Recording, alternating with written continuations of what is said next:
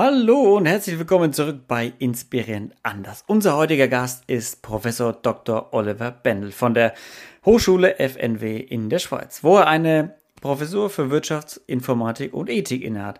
Und wir reden heute mal über Hologramme, über Avatare und über Chatbots, wie sie unser Leben bisher schon verändert haben, wo wir vielleicht stehen und was auch Gefahren davon sind. Erfahrt in dieser Folge, wie weit sind wir noch weg vom Star Trek Holodeck oder von R2D2s holographischen Fähigkeiten und Projektionen. Aber auch, was hat das Ganze mit Hitler zu tun und wo hilft das vielleicht, wenn wir auf den Mars fliegen wollen? Außerdem noch, ob das irgendwann alles zur Simulationstheorie führt, also wir Metaverse leben werden und warum das Metaverse eigentlich nur ein Abklatsch ist von was, das es schon seit vielen, vielen Jahren, Jahrzehnten gibt. Doch jetzt, begrüßt mit mir Oliver Wendel.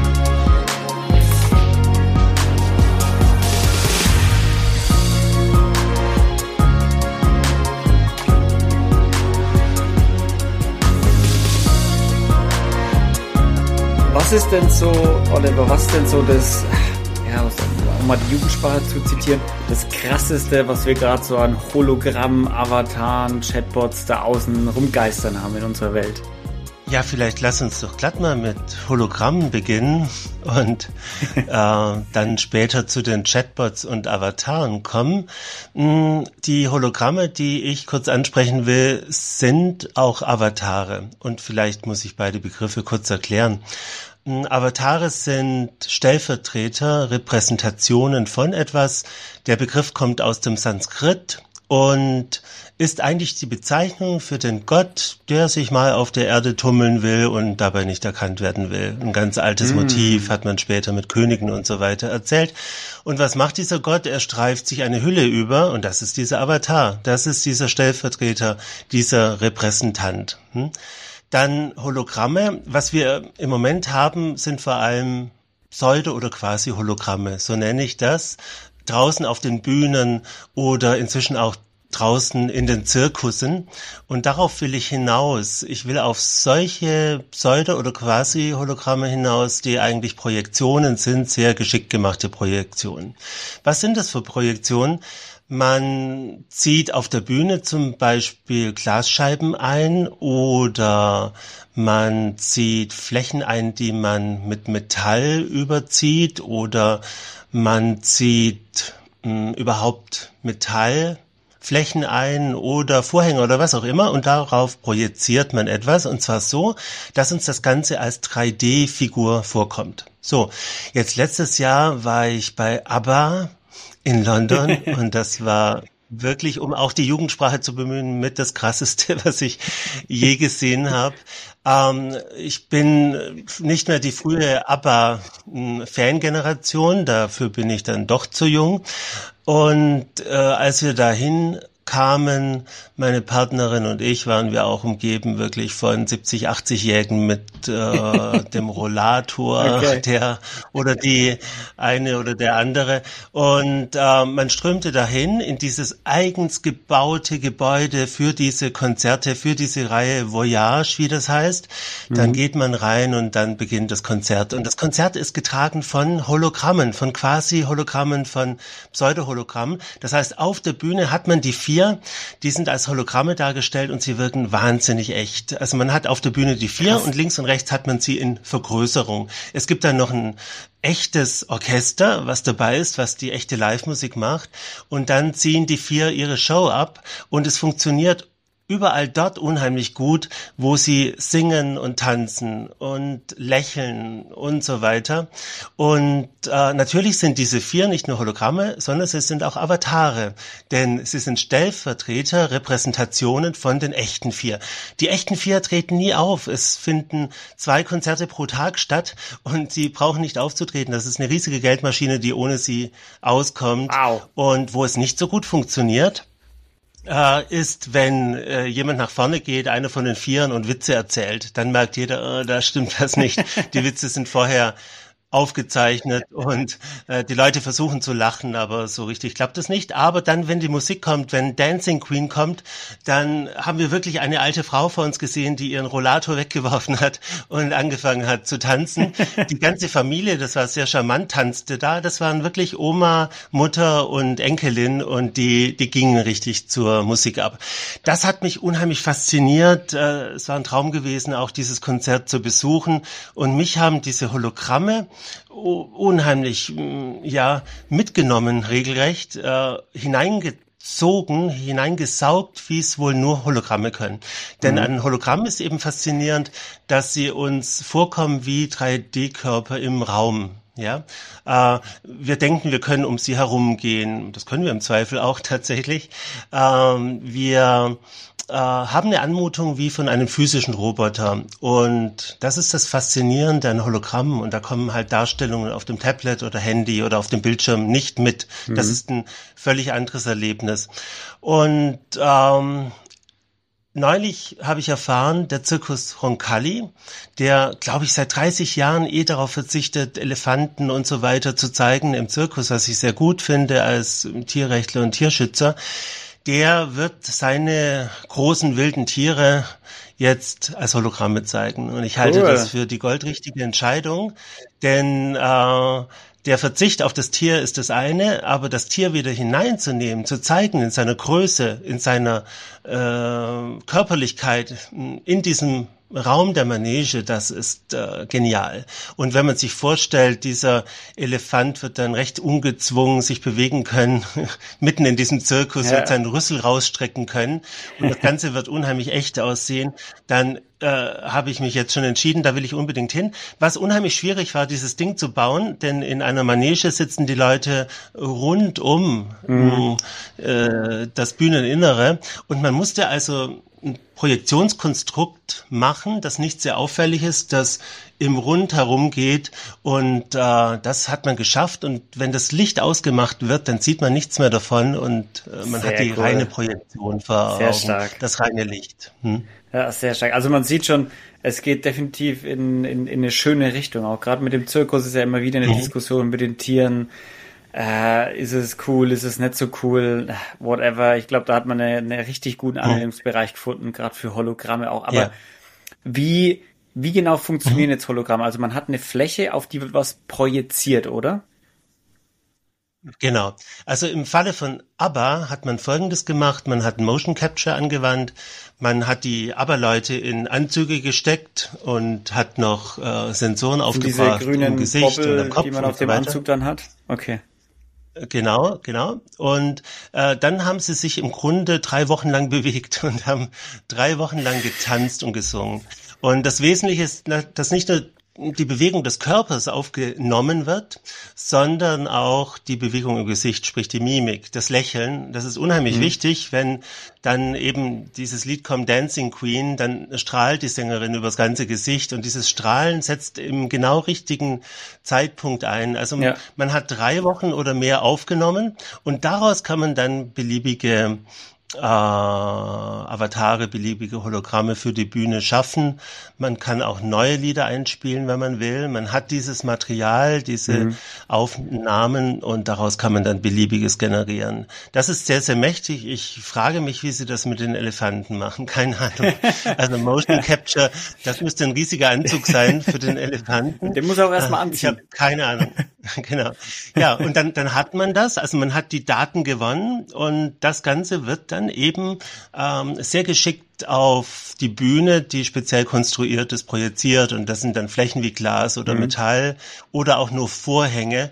Das heißt, äh, es sind letztendlich Projektionen. Man verwendet dazu HD-Projektoren, die ja an sich schon ein Wunderwerk der Technik sind. Und so kommt uns das Ganze vor wie eine dreidimensionale Figur im Raum. Und ich hatte vor ein paar Jahren eine Keynote mit Ishiguro, dem großen Robotiker, und er hat äh, die Frage aus dem Publikum bekommen, warum er eigentlich noch Roboter baut äh, wo es doch Virtual Reality geben würde. Also das ist die Anwendung eben, ja. wo man eine Brille auf dem Kopf hat und vollkommen von der Außenwelt abgeschlossen wird, im Gegensatz zur Augmented Reality, wo man die Durchlässigkeit hat, wo man die Wirklichkeit noch hat und Informationen dazu eingeblendet bekommt. Und er hat gesagt, das Wesentliche für ihn ist äh, dieses physische im Raum, dass man äh, eine Dreidimensionalität hat im Raum, auf die man schauen kann, um die man herumgehen kann,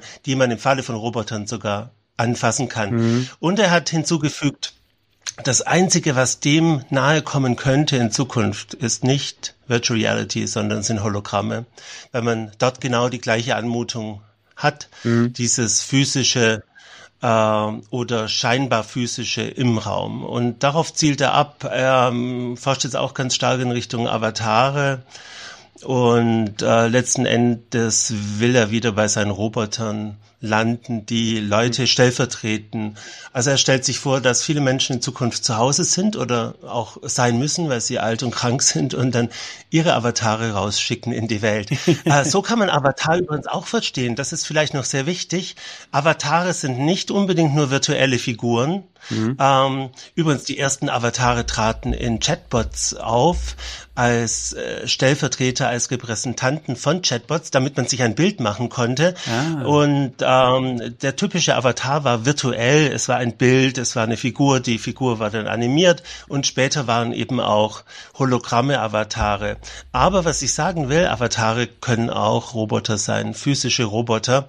Und wir hatten in der Schweiz zumindest ein sehr interessantes Projekt, wo kranke Schülerinnen und Schüler ihre Avatare in den Unterricht schicken konnten und am Unterrichtsgeschehen teilnehmen konnten, obwohl sie zu Hause bleiben mussten. Und das ist viel mehr als eine Kamera oder Mikrofon und Lautsprecher, weil im besten Falle, hm, ehrlich gesagt, die Roboter waren noch nicht optimal dafür, aber im besten Falle wird es so sein, dass die Kinder dann in der Pause mit den anderen Kindern rausgehen können und auch im Schulhof alles miterleben können. Mm, und man okay. kann sie ansprechen. Man kann diesen Roboter dann ansprechen, der das Avatar ist für dieses Kind. Und das ist was völlig anderes als irgendwie eine Audio- und Videoinstallation. Ja, schon, hm? schon. Gerade auch dieses ähm, dann rausgehen. Gut, da braucht man wahrscheinlich noch einen ganz anderen Quantensprung irgendwie in der, in der Robotik, bis dann gerade mit diesen Im Moment also, rollen die Roboter halt vor allem genau. raus, wenn überhaupt, und werden rausgetragen. Ich habe gerade gestern, glaube ich, oder vorgestern habe ich mir einen Roboter gekauft, äh, bestellt vielmehr, ähm, denn es war eine hm, Vorbestellung, die tritt dann hoffentlich bald in Kraft und ich hoffe, in ein, zwei Monaten habe ich das Ding. Das ist ein vierbeiniger Roboter, man sagt gerne Roboterhund dazu, aber es ist nicht der klassische niedliche, knuddlige Aibo-Roboter von Sony, sondern es ist eher der Spot-Roboter. Es ist eine Art von Spot, aber ein chinesisches Modell. Mhm. Und ich äh, freue mich schon darauf, diesen Roboter an meiner Seite zu haben und hier über den Campus zu gehen, denn der bewegt sich unheimlich eindrücklich und damit könnte mhm. man ohne Probleme in den Schulhof gehen. Der ist auch mit Kamera ausgerüstet, mit Sensoren aller Art.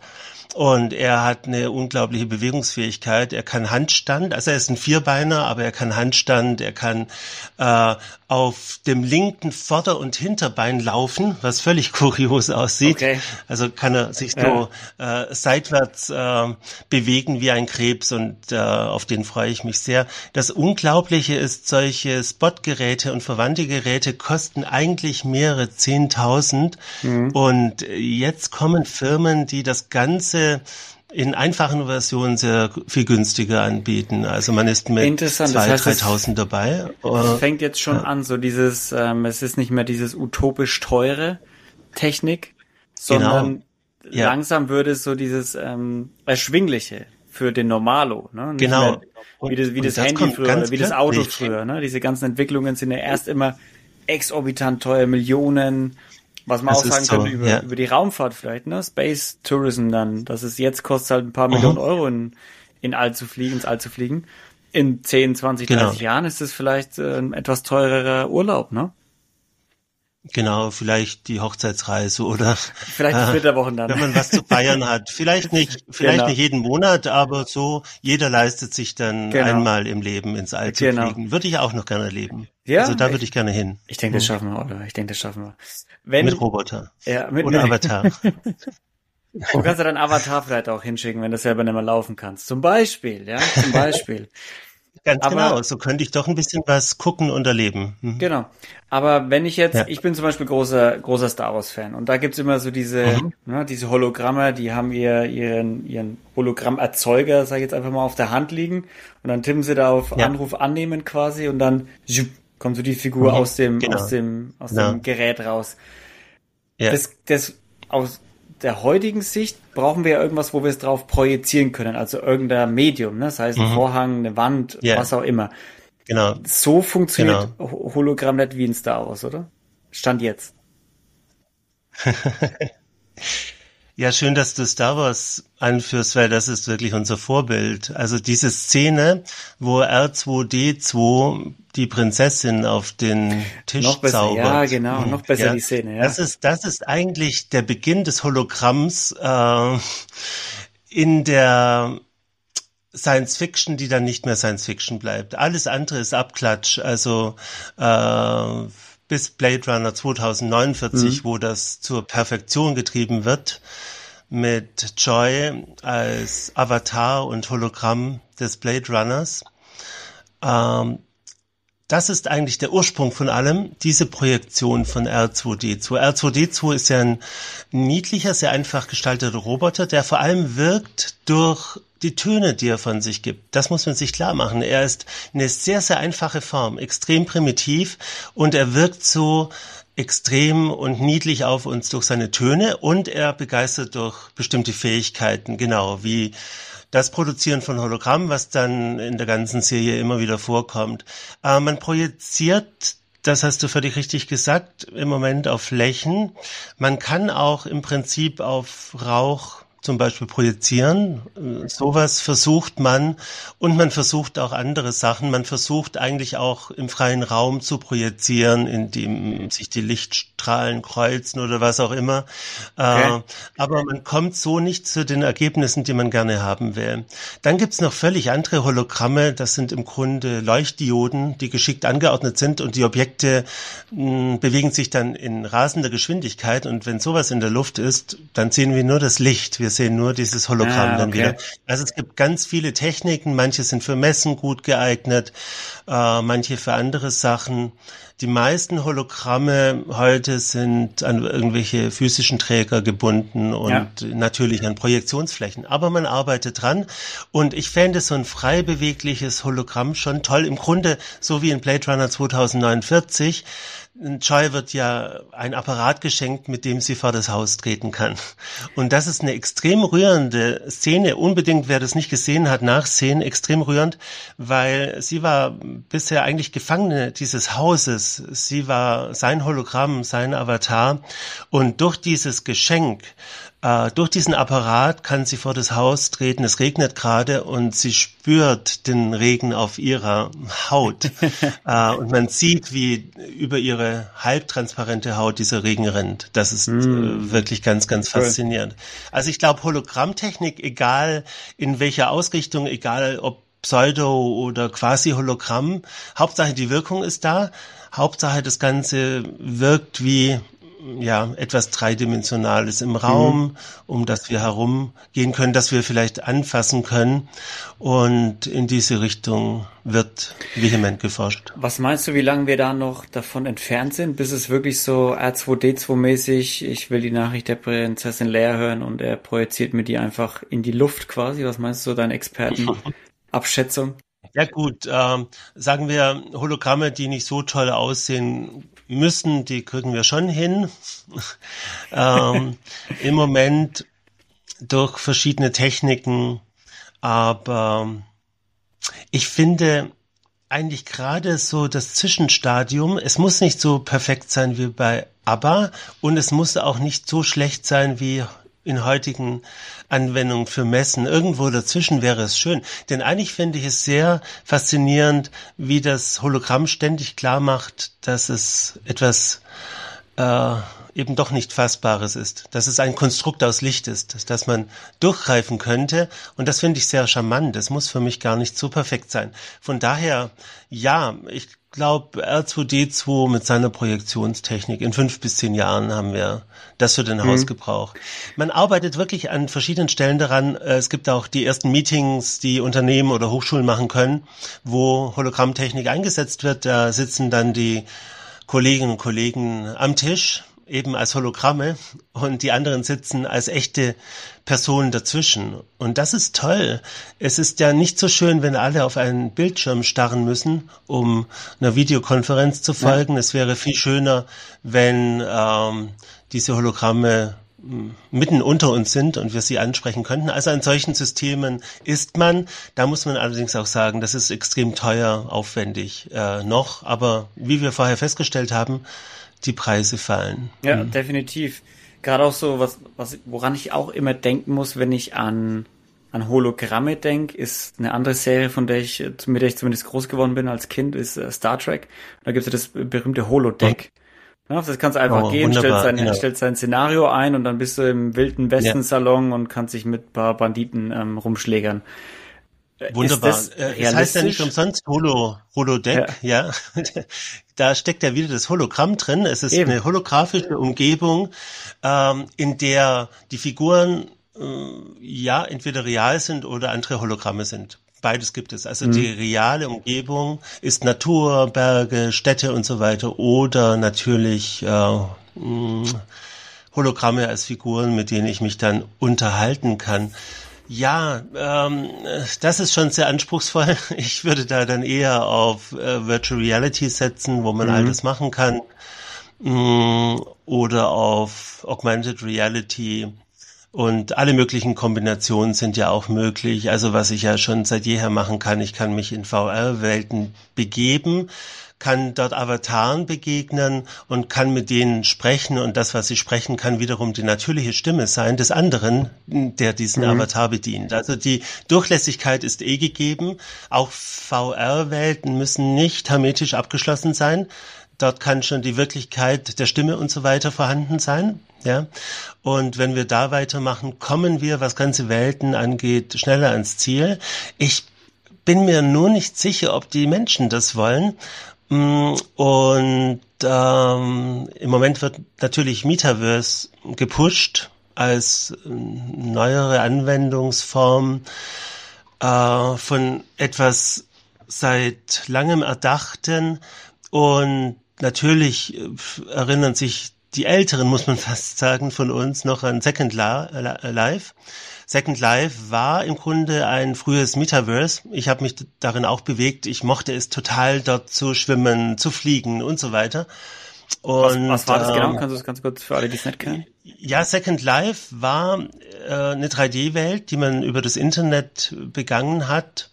Und der Unterschied zum heutigen Metaverse würde vor allem darin liegen, dass man das Metaverse in erster Linie über Virtual Reality Brillen begeht, während bei Second Life gab es einfach den Bildschirm, den ganz normalen. Okay. Und äh, dann hat man die Anwendung aufgerufen auf dem Bildschirm äh, hat seinen Avatar gehabt, der war von Haus aus dann eher sparsam ausgestattet. Man musste dann zum Beispiel Schuhe dazu kaufen.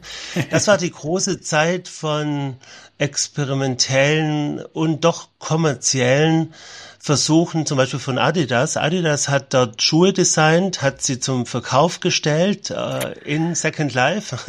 Und wenn die Leute das gekauft haben für ihre Avatare, haben sie es im echten nachproduziert. So Stark. geht zumindest die Geschichte. Das ist genial. Ähm, viele von uns waren damals in Second Life und auch viele von uns Unternehmen und Hochschulen. Also jede Hochschule, die auf sich hielt, hatte damals vor 20 Jahren hatte einen Auftritt auf in Second Life. Also man hat sich im Grunde eine Insel gekauft, hat auf der Insel dann ein Hochschulgebäude gebaut und man konnte dort dann reingehen, sich in den Seminarraum setzen und zum Beispiel eine PowerPoint-Präsentation anschauen. Also sehr, sehr weitgehend. Die Grafik war nicht so schlecht. Also was Zuckerberg neulich gezeigt hat von sich als Avatar in Metaverse, da muss man sagen, hey, in Second Life gab's das auch schon.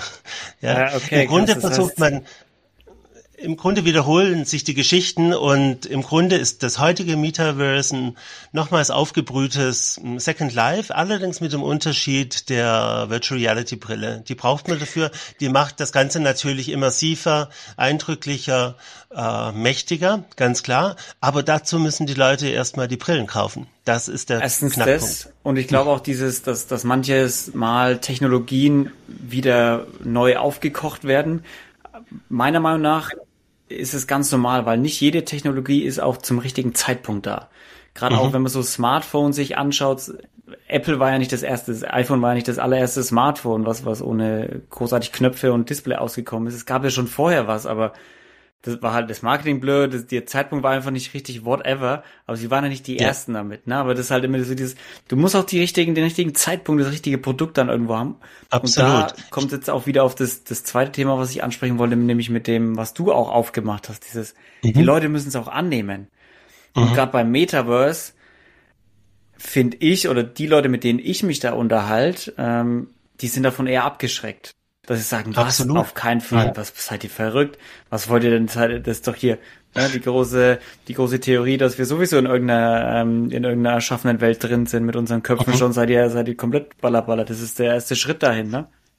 Man ist wirklich abgeschirmt. Also äh, diese Brille aufzusetzen, die klassische VR-Brille bedeutet, man schirmt sich ab von der Welt. Ja, ja, und die Welt hat einem dann nichts mehr zu sagen. Und viele wollen das heute auch nicht akzeptieren, weil die Welt, selbst die virtuelle Welt, äh, liefert ihnen ständig Informationen, die sie haben wollen. Sie wollen ja auf WhatsApp sein, äh, sie wollen äh, auf Insta sein und so weiter. Und da bräuchte es schon eine integrierte VR-Umgebung, damit die Leute zufrieden sind. Dann der Preis. Der Preis für die VR-Brille ist noch viel zu hoch. Es ist äh, weiterhin ein schweres Gerät, das man im Gesicht trägt. Mm, man schirmt sich nicht nur von der Welt ab, man schirmt sich von den anderen ab. Und mir tun die Bilder fast weh, die ich sehe, wenn 20, 30 alte Leute, denen noch was geboten werden soll, in einem Raum zusammensitzen, aber abgeschirmt voneinander sind. Mhm. Das ist extrem schade. Die könnten eigentlich miteinander reden, miteinander Spaß haben, miteinander tanzen und ja. lachen und dann setzt man ihnen Brillen auf und, und schirmt sie ab. Ich, ich halte das nicht für die Zukunft meine Zukunft beinhaltet ganz viele Roboter, ganz viele Hologramme. Und äh, das ist eine physische Welt, die man ganz normal begehen kann, in der es viel Natur gibt, mehr Natur äh, als früher, wo man der Natur wieder ihren Platz gibt und die trotzdem Hightech ist. Das ist mhm. meine Vorstellung von Welt. Und nicht, dass alle da sitzen mit Brillen und sich abschirmen. Wobei, Apple hat eine tolle neue Brille ja geliefert. Die VR-Brille ist und AR-Brille. Das heißt, man kann sie als Augmented Reality Brille benutzen nutzen, sprich durchlässig und man kann sie dann äh, schließen, man kann abdunkeln und ist dann sozusagen im erstmal dunklen ja. Raum der Virtual Reality. Das ist ein toller Kniff, weil damit ist man nicht mehr eingeschlossen äh, und wie gefangen in diesem Raum, sondern kann jederzeit ausbrechen. Und ich glaube, dass Augmented Reality eher dann die Zukunft ist für Handwerker, für Fabrikarbeiter, für alle möglichen, die Live-Informationen brauchen zu dem, was sie gerade tun. Ja. Ähm, und das könnte noch interessant werden und irgendwann werden die Brillen wegfallen, man wird Kontaktlinsen haben, intelligente. Auch daran hat man immer wieder geforscht, hat es wieder verworfen, es gibt immer wieder Wellen. Man hat intelligente Kontaktlinsen gebaut für äh, Diabetiker zum Beispiel, um mhm. Insulin zu messen und so weiter. Und das hat man alles wieder beerdigt. Selbst große wie Google haben davon wieder Abstand genommen, aber die werden zurückkommen. Ich die intelligenten sagen, Kontaktlinsen werden zurückkommen. Vielleicht ja. kommt, vielleicht kommt so eine Technologie wieder, weil, wie du auch schon gemeint hast, so dieses, ähm, was du dir vorstellst, eher in der richtigen physischen, realen Welt, nicht in der VR-Welt, ist das erste, was mir in den Kopf gekommen ist, so dieses, naja, klingt ja nach AR, Augmented Reality, ne? Du hast irgendwas auf und bist in der echten Welt, aber es mhm. ist irgendwie so ein bisschen verändert, siehst irgendwas, stellst irgendwas hin, ja. bekommst Informationen. Genau. Meiner Meinung nach kann ich mir das auch eher vorstellen, weil das stößt nicht auf so viel Ablehnung wie eine genau. ganz neue Welt. Das ist ja wirklich, du verlangst ja von Menschen, ja. dass sie ihre Welt so ein bisschen aufgeben. Und jetzt, du hast jetzt hier genau. eine neue Welt. Ja. Du musst jetzt in die gehen. So, ja. Nee, nicht finde die Welt schön. Also ich kann mir auch vorstellen, dass viele Menschen ausbrechen wollen und sagen, mhm. scheiß Leben hier, Kacke, äh, Loser oder was auch immer und in der Welt kann ich der Superstar sein. Ich kann mich selber erstellen, wie ich mich gern sehen würde obwohl ich gar nicht so bin. Und, ja. Das war natürlich die Triebfeder auch für Second Life, oder? Dort hat man den Avatar geschaffen, den man sich ersehnt ja. hat, hat sich schön gemacht. Übrigens, die meisten Menschen in Second Life waren Frauen äh, und natürlich steckten Männer dahinter. Also Männer haben sich dort ausgetobt und, und haben Rollen gewechselt, haben Identitäten mhm. gewechselt. Und es gibt einen uralten Bilderwitz aus den 80er oder äh, 90er Jahren. Zwei Hunde sitzen vom Bildschirm und der eine sagt zum anderen, im Internet weiß niemand, dass du ein Hund bist. Ja, also, das kenne ich. Das, ja. Tolle, das ist ja auch eine Riesenbefreiung. Ich kann eben mein, mein nacktes, kaltes, langweiliges Leben hinter mir lassen und kann dort ein Held sein oder kann mich dort gestalten, wie ich will. Ja. Äh, die Möglichkeit haben tatsächlich auch viele in Anspruch genommen. Und äh, das war der Reiz von Second Life und, und anderen virtuellen ja, Welten. Es, hm. es geht, geht, geht so eine andere Richtung, die ich auch, die ich auch mal, die ich auch mal hatte. Da, da ging es um Fitness. Und da war so dieses, äh, wo, wo mir, wo mir der, mit dem ich das Interview gemacht habe, gesagt hat, ganz ehrlich, Luca, wenn Fitness eine Pille wäre, die du in der Apotheke oder im Supermarkt kaufen würdest, alle würden die kaufen. Wer würde denn ja. noch rausgehen und Fitness machen? Wer würde denn noch rausgehen und sich gesund ernähren oder äh, ja. laufen gehen und sowas? Ne? Es gibt schon viele, die das immer noch machen würden, aber so dieses dieses Quälen und so sehe ich das mit mit der virtuellen Re Realität oder mit dem Metaverse auch so ein bisschen so. Hey, du hast ja auf einmal ein Universum. Da kannst du sein, mhm. wer du willst, ohne dass du irgendwas dafür leisten musst. Genau. Und das ist doch, wo unsere ja. Gesellschaft immer mehr so ein bisschen auch leider hingeht, finde ich, so weg von diesem Leistungsgedanken, dass du Mhm. Du, du kannst alles haben, ohne dass du was dafür machen musst. Ne? Das ist ja auch in jeder ja. Werbung, würde ich das suggerieren. So, hey, nee, in fünf Minuten zum Millionär. Ja, super. Das ist doch ja. kein Wunder, dass da jeder darauf anspricht. Das ist ja auch super verführerisch. Ja. Aber da mhm. sehe ich auch tatsächlich eine Gefahr, dass das, dass das in die Richtung gehen kann, dass es so wirkt und dich so, ja, auch dann, bevor du dich, ehe du dich, dich versiehst, da süchtig drin gefangen bist. Und genau, es ist niederschwellig dann. Ja es, man richtet sich ein im bequemen virtuellen Raum. Ja. Dort kann ich aussehen, wie ich ja. will. Ich altere nicht. Es, äh, ich muss mich noch nicht mal anziehen. Richtig, ja, du um, liegst auf deiner Couch, hast deine Brille auf und, und, genau. und fertig. Du musst ja. nichts mehr, musst nichts mehr, musst nichts mehr machen genau. und fit dafür sein. Das ist, das ist so dieses, genau.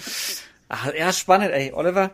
Immer ja. wieder, da, da, da könnten wir, glaube ich, jetzt noch, noch ein paar Stunden weiterreden und, über die ganzen Themen. Und was natürlich zu allem dann kommt, wenn wir, wenn wir mit Robotern, wenn wir mit Avataren, wenn wir mit Hologrammen reden, äh, dann kommen Chatbot- oder Sprachassistenten-Funktionalitäten dazu. Ja, klar. Damit ja. Äh, haben wir begonnen. Wir haben die Chatbots erstmal weggelassen.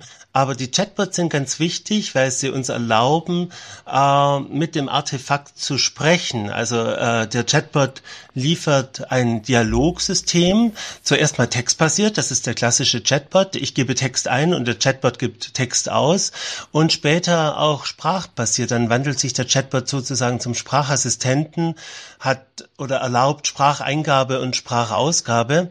Und das ist ganz, ganz wichtig, ähm, dass wir solche Dialogsysteme haben. Und äh, Erfunden wurden sie ja von Joseph Weizenbaum in 60er Jahren. 1966 kam, glaube ich, Eliza mhm. auf die mhm. Welt als äh, vielleicht erster Chatbot geschaffen, sehr geschickt gemacht, weil Eliza stellt auf Fragen, vor allem Rückfragen. Äh, Im Grunde ist es ein mh, war das nicht ähm, dieses Modell, das immer nur mit Fragen geantwortet hat auch? War das nicht dieses? Ja, ja? genau. Das war der einfache Trick. Im Grunde ist das ein, eine Volltextsuchmaschine, ein Matching-System. Eliza erkennt irgendeinen Begriff, den ich gesagt habe, geäußert habe in meiner Frage und formuliert eine Gegenfrage. Ähm, das alles für psychologische Probanden. Weizenbaum wollte untersuchen, wie die reagieren und wollte eigentlich zeigen, dass die mit einem solchen System nicht zufrieden sind. Und dann mhm. waren sie sehr zufrieden. Sie haben sich befreundet mit Eliza. Das Experiment ging voll in die Hose. Äh, sie, sie hatten Vertrauen zu Eliza, hatten Eliza plötzlich als Freundin, als äh, wirklich relevante Gesprächspartnerin aufgefasst. Und damit wurde Weizenbaum zum großen Gesellschafts- und Computerkritiker. Mhm. Aber was er geschaffen hat, mm, war wirklich wichtig, weil er hat plötzlich ähm, es uns möglich gemacht, dass wir mit Artefakten aller Art ähm, natürlich sprachliche äh, Fähigkeiten äh, ausprobieren können. Wir können mit Chatbots und Sprachassistenten ganz normal plaudern. Der Begriff Chat heißt der Schwatz. Also wir können schwätzen, äh, auf Schwäbisch gesagt, oder einen Schwatz machen mit äh, diesem Chatbot und diesem Sprachassistenten. Wir haben viele gebaut in den letzten elf, zwölf Jahren, auch Chatbots, die Probleme des Benutzers erkennen. Das war unsere Spezialität aus der Maschinenethik heraus. Wir wollten äh, alte Chatbots überwinden, die es früher gab, die man zum Beispiel gefragt hat, äh, du soll ich mich jetzt umbringen, äh, das Leben kommt mir so äh, wenig lebenswert hm. vor. Und der Chatbot hat dann tatsächlich oft geantwortet, ja klar, mach klar, das doch. Wenn alles und, scheiße ist, dann äh, macht es. sogar ein, ein hochentwickelter Machine Learning Chatbot, der Cleverbot, hat mir geantwortet, ja, äh, leg dich in die Badewanne und wirf den Toaster rein. und das wollten wir überwinden. Wir wollten Chatbots bauen, die Probleme erkennen und dann adäquat darauf reagieren. Ja. So haben wir den Goodbot gebaut, den Bestbot und andere Bots. Und später mh, mm, haben wir uns dann sehr interessiert für die Stimme, die ein Artefakt mhm. hat. Und wir haben dann Sprachassistenten gebaut. Wir haben Space Thea gebaut. Das ist eine Sprachassistentin, die für einen Marsflug zur Verfügung stehen könnte. Okay. Und ihre Stimme ist so wichtig, weil sie die Astronauten beruhigen soll. Sie soll Empathie und Emotionen zeigen, die sie natürlich nicht hat. Aber mit dieser Stimme, also sie ist Dialogsystem wie die guten alten Chatbots, aber es kommt die Stimme dazu. Mhm. Und wir haben eine synthetische Stimme genommen mit einem kanadischen Akzent, die hat uns gut gefallen. Und äh, diese Space Thea könnte bei einem Marsflug, der ja sehr lange dauert, äh, die Astronauten und Astronautinnen beruhigen, bei technischen Problemen helfen, äh, bei psychologischen Problemen helfen. Die NASA hat von unserem Projekt auch Wind bekommen und hat uns eingeladen nach Colorado. Wir Ach, waren noch nicht her. da, aber uns hat das wirklich ja gefreut, äh, total. Ähm, ehrlich gesagt, äh, normalerweise sind wir mit Projekten weit voraus und sind auch wirklich Vordenker. In diesem Falle haben wir die Idee äh, einfach geklaut. Und von wem? Von der NASA. Wir hatten äh, nämlich tatsächlich gehört, die NASA baut an einem Sprachassistenten für Marsflüge. Und wir hatten gehört und das auch dann selber gesehen, dass sie soziale Roboter bauen für Marsflüge. Also wirklich mhm. kleine soziale Roboter, die in der Schwerelosigkeit des Raumschiffes herum äh, trudeln. Das sieht unheimlich charmant mhm. aus. Und das haben wir erfahren und dann haben wir gesagt, das können wir auch und das können wir vielleicht mit unserer Erfahrung, die wir so viele Chatbots gebaut haben, mindestens genauso gut. Und ich glaube, wir sind auch vorher fertig geworden vor der NASA. und in diesem Falle hatten wir das hemmungslos geklaut, aber hatten unseren ganz eigenen Sprachassistenten gebaut, der wirklich charmant ist. Man kann sie noch auf einem Video anschauen. Viele Projekte von uns werden leider nach einer Weile dann äh, beerdigt, kommen auf den virtuellen Frieden Friedhof, aber es gibt immer wieder Chatbots, die man auch ja. ausprobieren kann. Zum Beispiel gerade einen Chatbot für Latein, den wir gebaut haben, äh, der ist immer noch live ist sehr lustig, äh, basiert auf GPT 3.0. Wir haben später auch einen Chatbot gebaut, halber Sprachassistent für auf der Basis von GPT 4.0. Und der Latein-Chatbot äh, funktioniert ganz gut, aber er gerät manchmal auf Abwege. Ein Benutzer, den wir nicht kennen, hat ihn gefragt, oder Ave oder Ave gefragt, so heißt der Chatbot, äh, kannst du mir die Adresse von Hitler geben? Und sie meinte, Sie meinte die Adresse nicht, aber die Telefonnummer. wir, haben, wir haben nicht die geringste Ahnung, warum sie darauf ja. kommt. Ähm, sie sollte überhaupt im Lateinischen bleiben, ähm, eigentlich, aber sie konnte durchaus auch auf Deutsch oder auf Englisch antworten, wenn man sie mhm. auf Deutsch oder Englisch gefragt hat. Aber eigentlich nicht, um was über Hitler zu erzählen, sondern um etwas über die Grammatik des Lateinischen ja. zu erzählen. Aber es steckt halt GPT dahinter. Das ist ein Sprachmodell, das Weltwissen hat. Deshalb kann sie tatsächlich auf ja, alles definitiv. antworten. Und Benutzer versuchen sowas sofort zu gebrauchen oder zu missbrauchen. Also für Benutzer sind Chatbots und Sprachassistenten natürlich auch äh, Spielzeuge, mit denen sie äh, umgehen wollen und aus denen sie etwas herausholen können, was, was lustig ist oder ja. grotesk ist und so weiter. Ja. ja, es, ist, es ist spannend. Gerade auch da stellt sich dann wieder die Frage, für solche Raumflüge ist es eine super Anwendungsmöglichkeit. Gerade wenn du jemanden mhm. hast, auf einmal bist du nicht mehr allein, du fühlst dich zu dem hingezogen, ne? du spürst Nähe und das ist ja auch was, was auf langen Raumflügen vielleicht einfach auch fehlt. Aber genau. das öffnet ja auch wieder so eine Gefahr, klar, auf dem Planeten, ne, wo du bist, wo du theoretisch mhm. echte Menschen um dich herum hast, dich dann in irgendwie, ja. na, hör, man kennt den Film, in irgendeinen Roboter oder irgendeine Stimme zu verlieben, das ist ja dann wieder genau. schlecht, weil du pflanzt dich ja offensichtlich dann nicht vor, du nimmst ja am aktiven Leben das teil, bist nicht sozial genau. und das ist ja, da beißt sich der, die, die Katze irgendwo selber vielleicht dann in den Schwanz auch ein bisschen. Ja. Ja, und äh, man muss den Film Her unbedingt im Original sehen, weil diese Stimme ist wirklich schön, in die verliebt sich jeder, das ist Scarlett Johansson. ja, genau. Und man muss diese Stimme einfach hören, weil sie unheimlich schön ist und, und anziehend ja. und anregend. Du hast vollkommen recht, deshalb sagen wir bei mh, mm, einigen Projekten, die wir machen, auch explizit dazu, das ist keine Lösung für den Alltag, das ist eine Lösung für Krisen, Katastrophen, Kriege, Pandemien oder für Mars Ausflüge. Und äh, Space Thea ist ein Beispiel. Ein anderes Beispiel ist unser Umarmungsroboter, den wir gebaut haben. Huggy. Äh, wir möchten genau Huggy. Wir möchten den Teufel tun, Umarmungen abzuschaffen. Wir lieben Umarmungen. Nur wenn jemand isoliert ist, zum Beispiel für ein Jahr aufgrund schwerer Krankheit, ja. dann braucht diese Person eine Umarmung. Das ist so, sonst geht's der Person sehr schlecht.